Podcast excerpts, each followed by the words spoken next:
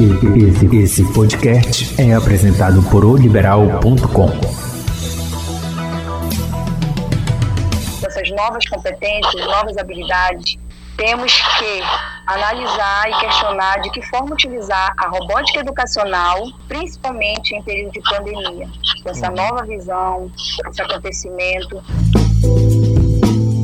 Olá, muito bem-vindo à Hora do Rush, podcast do portal liberal.com. Nesse nosso bate-papo, vamos abordar assuntos variados: economia, política, esporte, cidades e muito mais. Eu sou o Celso Freire e vou sempre contar com a participação de um ou mais convidados especiais nesse podcast Hora do Rush. E no Hora do Rush, eu vou conversar com a primeira campeã brasileira de robótica, Keila Catete, ela que está agora com um projeto novo, um projeto de robótica educacional, que é para ajudar estudantes carentes a pensar o método 5.0 e a gente vai exatamente entender esse novo método com a professora Keila Catete. Professora, muito obrigado. Tudo bem? Como vai? Tudo bem. Que Deus abençoe a todos. É uma honra estar participando dessa oportunidade e nada melhor do que falar um pouquinho sobre geração 5.0, essa nova metodologia, a tecnologia, a inovação. E isso está aliado a muitas, muitas vertentes, principalmente na educação. Essas novas competências, novas habilidades, temos que analisar e questionar de que forma utilizar a robótica educacional, principalmente em período de pandemia. Essa uhum. nova visão, esse acontecimento, e é necessário dar continuidade, não podemos parar. Então, essa geração 5.0, a sociedade 5.0, exige novas competências. E esses alunos já estão em laboratório desenvolvendo de acordo com todos os cuidados necessários devido a essa pandemia. Eles estão é, desenvolvendo projetos, desenvolvendo protótipos para construção e aprimoramento. E esse objetivo é para, no caso, ajudar a humanidade. Então, tudo é focado nessa vertente. Certo. Professora Keila Catete, como é que surgiu essa ideia solidária de ajudar estudantes carentes, né? Pensar nesse método. Como é que surgiu essa ideia? Como é que vocês pretendem colocar em prática? É um grande sonho poder ajudar, né? E essa visão com a tecnologia, muitos não têm acesso a essa nova visão a minha preocupação é que, como, como a escola, né, a comunidade, a periferia está recebendo, está chegando, então nada melhor do que da, da própria família nasceu um pedido do nosso querido jornalista Odacil Catete em aprimorar em uma escola que leva o nome da sua esposa, já falecida, Dilma de Souza Catete. Então, nós unimos o útil ao agradável a ajudar essa comunidade, a ajudar o alunado, e aí implantamos, no caso, né, idealizei, implantei na Escola Estadual Dilma de Souza Catete, uhum. de maneira necessária, esse projeto para estar ajudando esses alunos é, que moram na periferia a terem acesso a essa nova visão da tecnologia que é a robótica educacional. Professora Aquila Catete, a senhora também é, utiliza, né, vamos dizer assim, materiais que geralmente são jogados no lixo, né? São chamados lixo eletrônico, né? Vocês conseguem utilizar todos esses lixo que seria jogado fora né? e seria descartado, na verdade, e vocês conseguem reutilizar esse lixo eletrônico?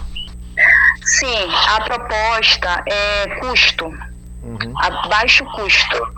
Então, como a periferia, esses alunos não têm muito, é, é, muito caro, os materiais são caros para implantação e, e montagem de protótipos, é, de acordo com as ferramentas e o que se quer construir.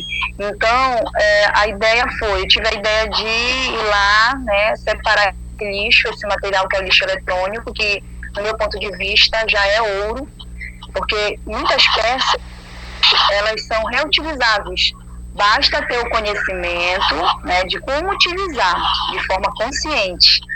Então, separamos esses materiais, né, como mouse, luz LED, placas, algumas placas, alguns fios e fio de cobre uhum. e outras coisas mais para montar um protótipo.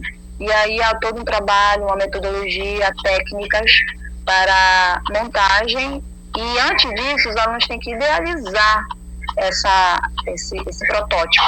E que materiais eles irão utilizar? E a partir daí que são separados esses materiais de lixo eletrônico para a montagem desse protótipo, desse projeto.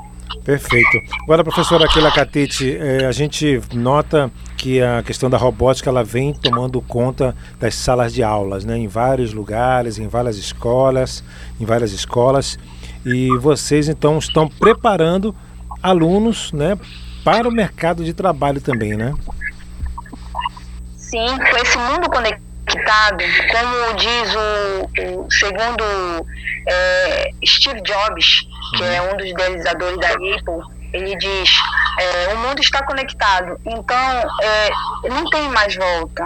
A educação ela é primordial, ela é a base para que grandes profissionais, grandes indivíduos venham desenvolver a, as novas habilidades, que é voltado para robótica educacional, tecnologia e inovação.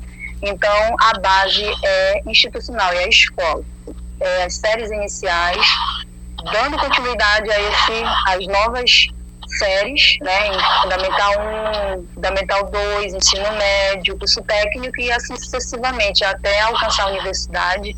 Então, o objetivo é que todos tenham essa visão. Como é novo, poucos têm acesso. Uhum. Então, a minha preocupação é que muitos não estão conectados. Então, a importância de tudo isso, essa nova visão, essa nova vertente, é que todos terão acesso a essa nova ferramenta, a essa nova visão e gerar pessoas realmente habilitadas para o mercado de trabalho. Certo. Agora, professora, vocês também pretendem, é, nesse caso, formar né, equipes para que elas possam participar de competições regionais, nacionais e internacionais, né? Sim, isso é super importante. São as práticas, né? Práticas vivenciadas, tanto em oficinas quanto feiras nacionais, feiras estaduais, nacionais, é, não deixando também de participar de feiras municipais, que é interessante. Então, eles vão adquirindo práticas, alcançando níveis, e para chegar a uma competição, o aluno tem que estar realmente habilitado. São vários requisitos, e ele vai para o laboratório, ali desenvolve o socioemocional, a técnica, o aprendizado, e quando ele participa do primeiro evento, do segundo evento, ele está credenciado para o torneio, seja nacional e internacional de robótica. Agora sim, em relação a alguns materiais, eles ainda não têm acesso. Uhum. Então, eles não irão participar de acordo com os editais, que são requisitos. Com o Arduino, é um material que eu utilizo hoje, que é um material né, ainda de baixo custo, entre aspas, né, porque uhum. muitos também não têm acesso. A gente, nós temos voluntários que nos ajudam. E desde já agradeço a todos os voluntários aqui. Eu posso agradecer? Pode, fique à vontade. Fique à vontade. E o projeto só acontece porque existem os parceiros, né? O Parque dos Garapés, que são dos alimentos desses alunos, porque eles ficam quatro anos no laboratório, tem que ter uma alimentação correta, saudável. Então aí o Parque dos Garapés entra com essa alimentação o Colégio Paulista, ele, ele cede né, a professora Keila Catete para estar ali no horário, porque esse horário é um horário pedagógico interno. Uhum. Então, ele cede esse horário para a Escola Estadual de de Souza Catete. E aí eu fico muito feliz porque eles estão também conectados com essa visão e nos ajudando. E a Robomind, ela está é, emprestando né, um material Lego que é muito caro para que eles pelo menos tenham acesso a essas ferramentas. Mas nós necessitamos de kits que fiquem né, na escola para que esses alunos todo dia tenham essas práticas para o campeonato internacional. Perfeito. Professora, a senhora foi a primeira campeã brasileira de robótica, né, pelo torneio brasileiro de robótica. Realiza esse trabalho já educacional desde 2014, né, voltado para o público típico e atípico, né? Crianças especiais que conseguem se um acompanhamento né, especial por, por, por conta desse trabalho. Como é que a senhora se sente ajudando tantas crianças, ajudando tantas pessoas com esse seu trabalho através da robótica, né, um trabalho pioneiro, né, a primeira campeã brasileira de robótica, esse trabalho pioneiro. Como é que a senhora se sente ajudando tantas pessoas, tantas crianças principalmente? Eu irei lhe explicar como nasceu né, esse grande sonho, essa caminhada. Foi exatamente em 2014, quando pensei em alcançar o alunado. Então, existe, existe típicos e atípicos. E aí eu tive a visão de como irei trabalhar, qual é a nova metodologia, até porque não existe uma metodologia é, completa em relação a essa vertente de robótica, típica atípica. E assim, eu agradeço muito a Deus por ser uma das primeiras, sou uma das primeiras a pensar em como se trabalhar robótica educacional, tanto para os típicos quanto para os atípicos. E aí essa ideia nasceu em 2014, lá no Nordeste Paraense, a qual, em Tracuateua, a qual eu também é, ensinava os alunos do Quilombo. E eu, como eu sou do Quilombo, havia preocupação, tinha alunos típicos e atípicos no Quilombo, então eu tinha que demonstrar uma técnica para que tanto típico e atípico pudessem entender o que é robótica educacional. E aí eu tive esse cuidado, né? Sou especialista do AEE. E muita gente disse, isso é loucura, você é louca. Você é louca. Eu disse, não, eu sei, é possível. E aí eu não liguei, né, para, para as, como se diz, palavras negativas. Uhum. Continuei a, a jornada. E aí encontrei o grande jornalista, o Capete, para quem né, conhece o Capete. E aí ele me orientou, me direcionou e, e aí me trouxe para Belém. E nessa caminhada para Belém, eu conheci algumas pessoas e aí já veio o torneio, né, o torneio, o torneio brasileiro de robótica, a qual eu sou campeã, graças a Deus, primeira campeã brasileira de robótica na Amazônia. E aí a temática foi a afrodescendência. A qual já tinha já desenvolvendo esse projeto. Então facilitou muito esse projeto. E aí é, envolvi, envolvi os alunos, graças a Deus veio o primeiro lugar geral.